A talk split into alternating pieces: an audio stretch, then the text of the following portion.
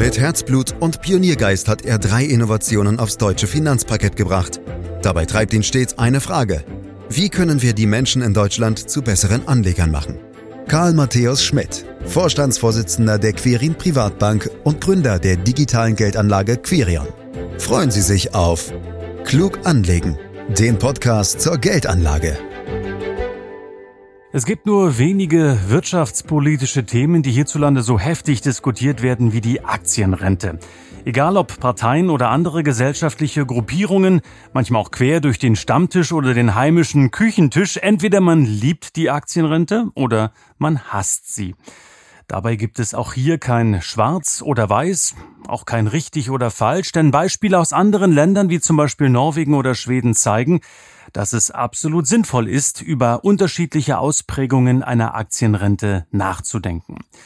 Und auch wir wollen das heute in diesem Podcast tun, den Sie überall da abonnieren können, wo es Podcasts gibt, zum Beispiel bei Spotify. Fragen an Karl Matthäus Schmidt, Vorstandsvorsitzender der Quirin Privatbank AG und Gründer der digitalen Geldanlage Quirion. Hallo Karl.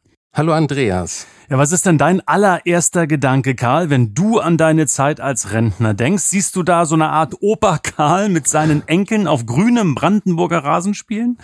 Oh wie Opa Karl, da muss ich mich noch ein bisschen dran gewöhnen.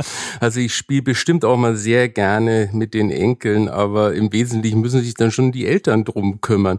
Also ich würde gerne mehr reisen, mehr Zeit einfach haben. Heute habe ich ja schon einen sehr durchgetakteten Tag und da einfach mal so ein bisschen ins Blaue hineinzuleben, auf das würde ich mich, glaube ich, schon sehr freuen. Das wäre cool, Karl. Dann könntest du mich endlich mal am Rande des Odenwaldes besuchen und schauen, wie ich hier so hause. Sehr gerne. Ja, aber das dauert dann, wenn ich äh, dich richtig verstehe, noch bis zum Rentner da sein. Also noch ein paar Jährchen. Wir wollen über die Aktienrente sprechen, Karl. Warum sollten wir auch hierzulande über dieses Thema genauer nachdenken? Ja, das ist ganz einfach, Andreas, weil die aktuelle Umlagefinanzierung der gesetzlichen Rentenversicherung wegen der demografischen Entwicklung immer mehr in Schieflage kommt. Das heißt, die Renten von immer mehr Älteren müssen von immer weniger Jüngeren finanziert werden. Und dieses Problem wird sich in den nächsten Jahren massiv verschärfen wegen der sogenannten Baby-Boomer-Lawine, die auf die gesetzliche Rentenversicherung zurollt. Denn in den nächsten fünf bis zehn Jahren gehen die geburtenstarken Jahrgänge in Rente. Das heißt diejenigen, die so um 1965 rumgeboren sind. Und die arbeiten aktuell ja fast alle noch und zahlen Beiträge. Da sprechen wir schon in den nächsten Jahren von rund drei Millionen Menschen, die aus dem Arbeitsleben ausscheiden. Das heißt, sie fallen also einerseits als Beitragszahler weg und beziehen andererseits aber Rente. Die Rentenkasse wird dadurch also zweifach belastet. Und wenn man sich vor Augen führt, dass der Rentenversicherung jetzt schon das Geld nicht reicht, um die Rente auszahlen zu können, obwohl die Babyboomer wie gesagt noch arbeiten, kann man sich vorstellen, wie die Lage in den nächsten fünf bis zehn Jahren aussehen wird. Nur um dir mal eine Größenordnung zu geben. Aktuell werden aus dem Bundeshaushalt an die Rentenkasse Zuschüsse von rund 110 Milliarden Euro jährlich überwiesen. Ansonsten könnten die Rentner schon jetzt nicht bezahlt werden. Wow, das sind wirklich riesige Zahlen, die du uns da nennst. Problem also erkannt und äh, da soll die Aktienrente jetzt helfen. Ich habe aber ehrlich gesagt den Eindruck, dass sich darunter fast jeder etwas anderes vorstellt, Karl. Daher sollten wir den Begriff erst einmal erklären. Was genau ist die Aktienrente, wie sie Bundesfinanzminister Lindner derzeit plant? Naja, da wird wirklich sehr viel durcheinander gebracht. Also, wir wollen das mal ein Stück weit klarstellen. Es werden zunächst 10 Milliarden in die gesetzliche Rentenkasse einbezahlt, die dann am Aktienmarkt angelegt werden. Das Ganze soll dann, so zumindest die Idee, in den nächsten 15 Jahren jährlich auf insgesamt rund 150 Milliarden aufgestockt werden, sodass dann irgendwann genügend Kapital vorhanden ist und man mit den Erträgen daraus langfristig die Rentenversicherung stabilisieren kann. Damit will man zugleich die Abhängigkeit von den zukünftigen Beitragszahlern verringern, die ja, wie gesagt, immer weniger werden. Verwaltet werden soll das Ganze von einer öffentlich-rechtlichen Stiftung. Eine Anmerkung dazu, Andreas. Kurioserweise nimmt der Bund zumindest aktuell dafür auch noch Kredite auf. Es handelt sich also im Grunde um einen kreditfinanzierten Wertpapierkauf, wovon wir als Bank eigentlich grundsätzlich abraten. Das ist wirklich absurd, zumal die Zinsen ja gerade gestiegen sind und dafür auch noch Zinsen gezahlt werden müssten, während man das vor ein, zwei Jahren faktisch umsonst bekommen hätte, diesen Kredit oder sogar noch Kohle damit verdient hätte, aber das nur am Rande. Zehn Milliarden Euro, Karl, wenn ich das richtig gesehen habe, wurden hierfür, also für den ersten Schwung der Aktienrente zur Verfügung gestellt. Aber mal ehrlich, ist das nicht ein bisschen wenig? Ja klar, das ist eindeutig zu wenig. Wenn du dir vor Augen führst, dass die Rentenkasse schon Jahr für Jahr mit 110 Milliarden aus Steuergeldern gestützt werden muss. Aber wie gesagt, der Aktientopf soll ja nach und nach auf rund 150 Milliarden aufgestockt werden. Dabei soll der Topf selbst aber nicht angetastet werden, sondern es geht um die Erträge daraus. Lass uns die Zahlen aber mal etwas genauer anschauen. Bleiben wir bei den 150 Milliarden und unterstellen optimistischerweise eine jährliche Rendite von 10 Prozent. Das ist zwar hoch, aber nehmen wir es ruhig mal an. Bei diesen Zahlen reden wir von Erträgen in Höhe von 15 Milliarden jährlich, mit denen die Rentenkasse entlastet werden kann. Wenn du das mit den jährlichen Zuschüssen von 110 Milliarden vergleichst, die jetzt schon nötig sind, obwohl die Babyboomer noch arbeiten, dann siehst du, dass der Kapitalstock viel größer sein muss, wenn er eine echte Entlastung bringen soll. So aber sind selbst 150 Milliarden erstmal nur ein Tropfen auf den heißen Stein, aber zumindest ist es ein Schritt in die richtige Richtung. Und dann wollen wir uns mal die verschiedenen, oft unversöhnlichen Positionen anschauen, Karl. Zunächst mal zu den Argumenten der Befürworter. Was sind die Vorteile einer Aktienrente? Letztlich ist entscheidend, dass Aktienanlagen langfristig die besten Renditen bieten, weil es sich um unternehmerisches Risikokapital handelt. Dazu kommt noch ein anderer Punkt. Wenn die Gelder richtig angelegt, das heißt, wenn sie international breit gestreut werden, dann nutzen wir eben nicht nur die heimische Wertschöpfung, sondern wir zapfen stattdessen die Wertschöpfung der ganzen Welt an. Unser gesetzliches Umlagesystem wackelt ja vor allem wegen unserer ungünstigen demografischen Entwicklung. Viele andere Länder haben dieses Problem aber nicht.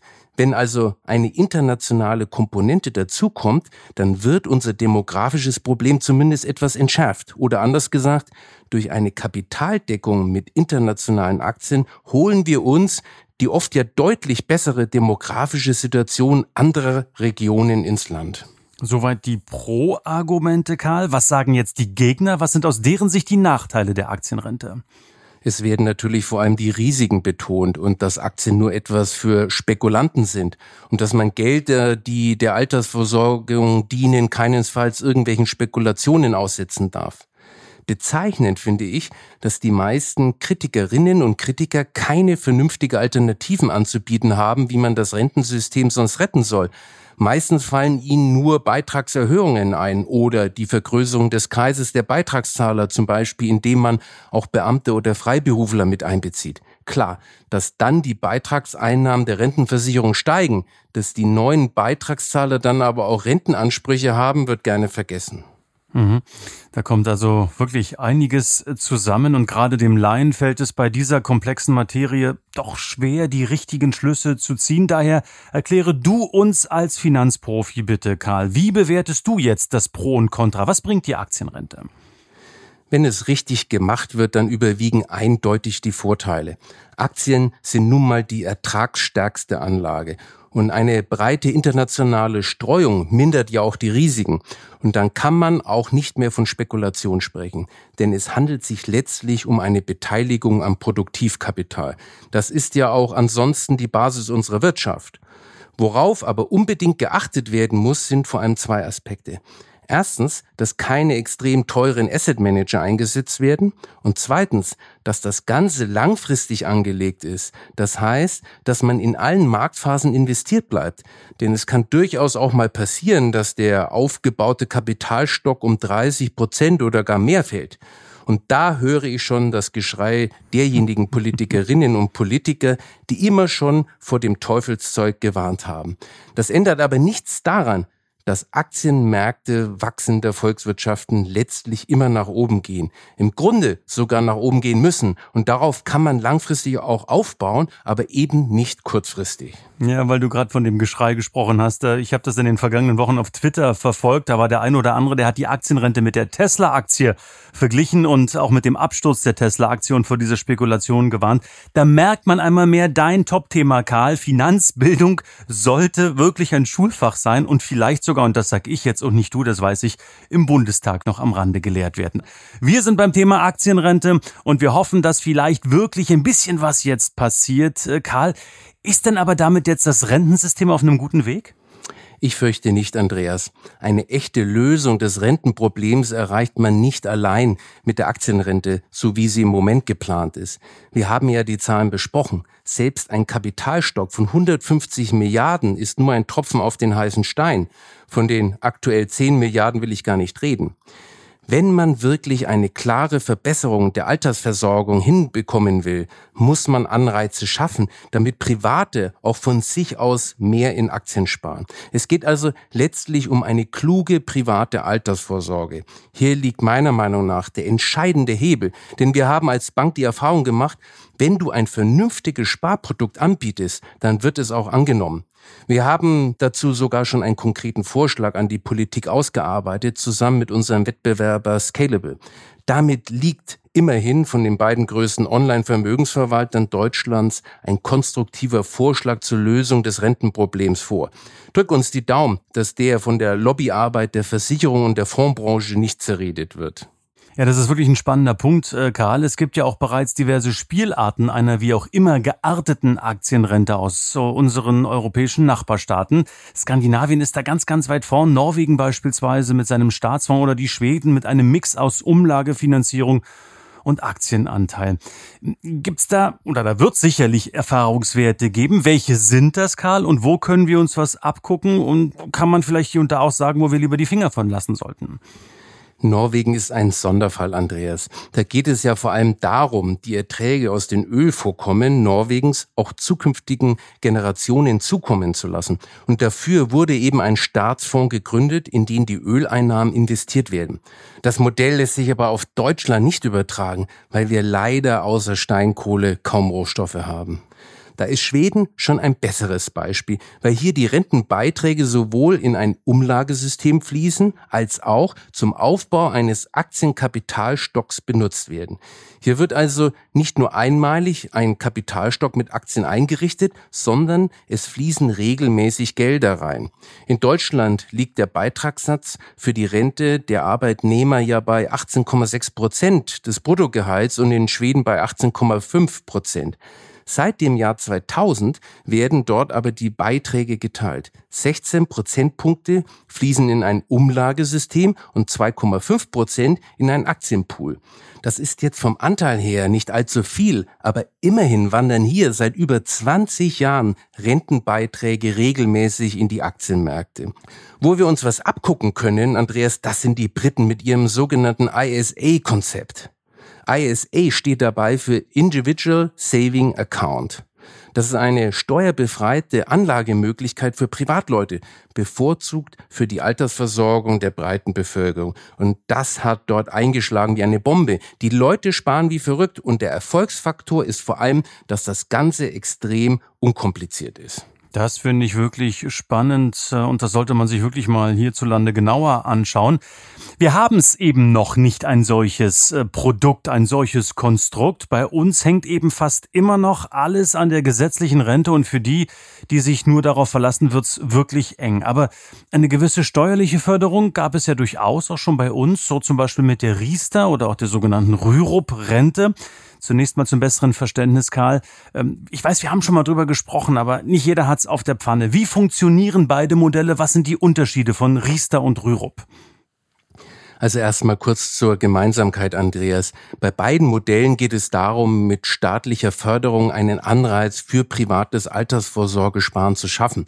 Das ist also von der Denkrichtung erstmal genau richtig. Aber natürlich gibt es Unterschiede. Riester wendet sich ganz grundsätzlich an sozialversicherungspflichtige Beschäftigte. Aber darüber hinaus zum Beispiel auch an Beamte und Hausfrauen. Du brauchst aber auf jeden Fall eine Lohnsteuerkarte.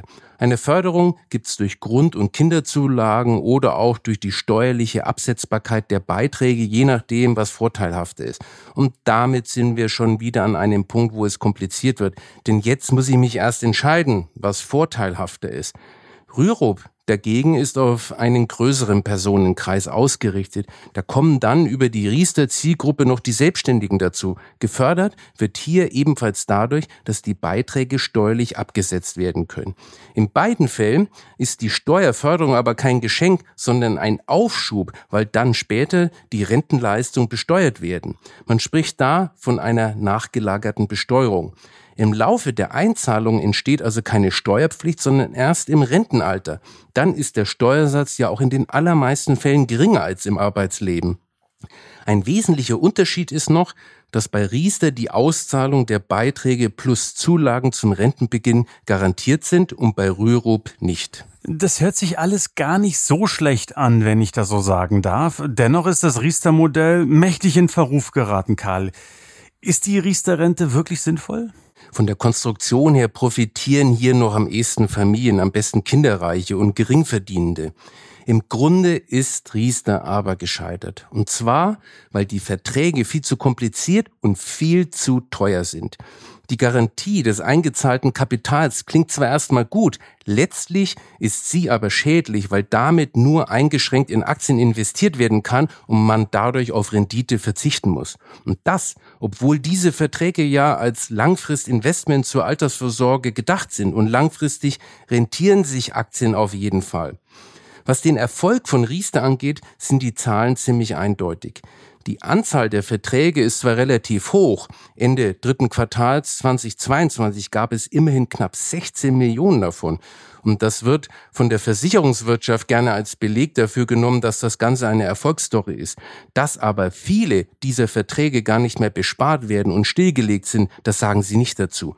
Man schätzt, dass das mittlerweile schon ein gutes Viertel ist. Die Verträge werden zwar nicht aufgelöst, weil dann die bisherigen Steuervorteile weg werden, aber sie werden halt auch nicht mehr bespart, was ja der eigentliche Zweck ist. Ich gehe mal davon aus, dass sich der Anteil stillgelegter Verträge in den nächsten Jahren weiter erhöhen wird, weil immer mehr realisieren, dass sich das Ganze überhaupt nicht lohnt. Ich habe die Tage in der FAZ einen Artikel gelesen über eine Familie, die hat berichtet, sie hat 16 Jahre gespart und insgesamt über die ganze 16 Jahre eine Rendite von 7% erzielt.